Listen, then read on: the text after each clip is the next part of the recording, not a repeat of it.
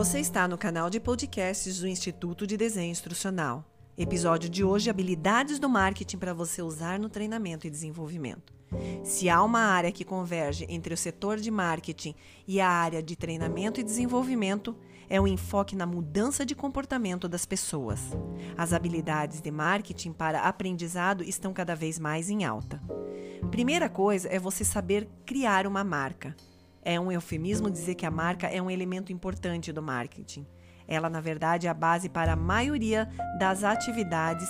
Considerando uma marca, ela cria uma imagem, ela gera uma relembrança e fala de uma singularidade ao criar diferenciação para o seu colaborador.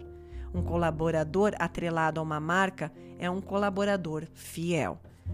Compreenda o seu público-alvo.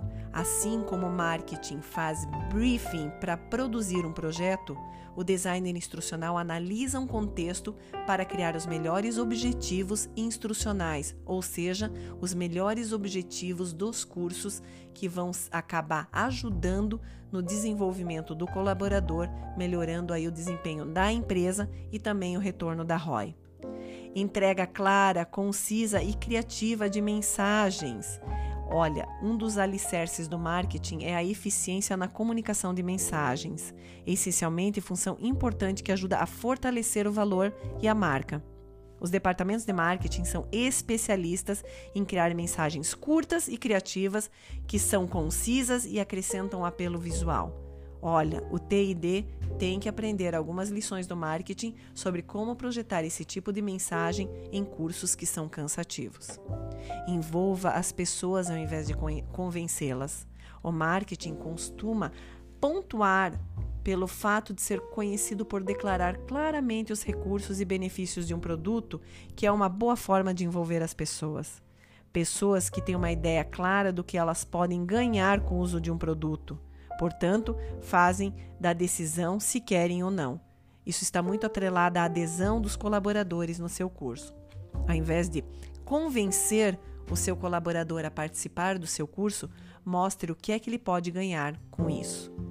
Analise como se destacar no geral. Houve um tempo em que o aprendizado acontecia em grande parte dentro das organizações por meio de iniciativas de treinamentos de TD, aqueles treinamentos pesados, presenciais.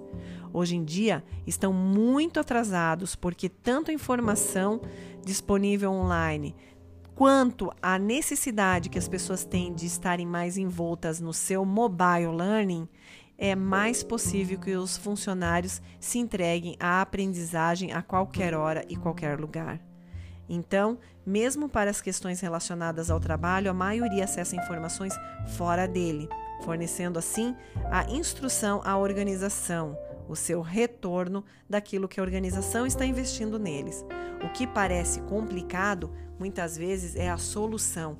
Empresas que não conseguem visualizar o treinamento fora da empresa devem começar a aderir a essa necessidade. Afinal de contas, os alunos eles são muito mais mobile do que presenciais.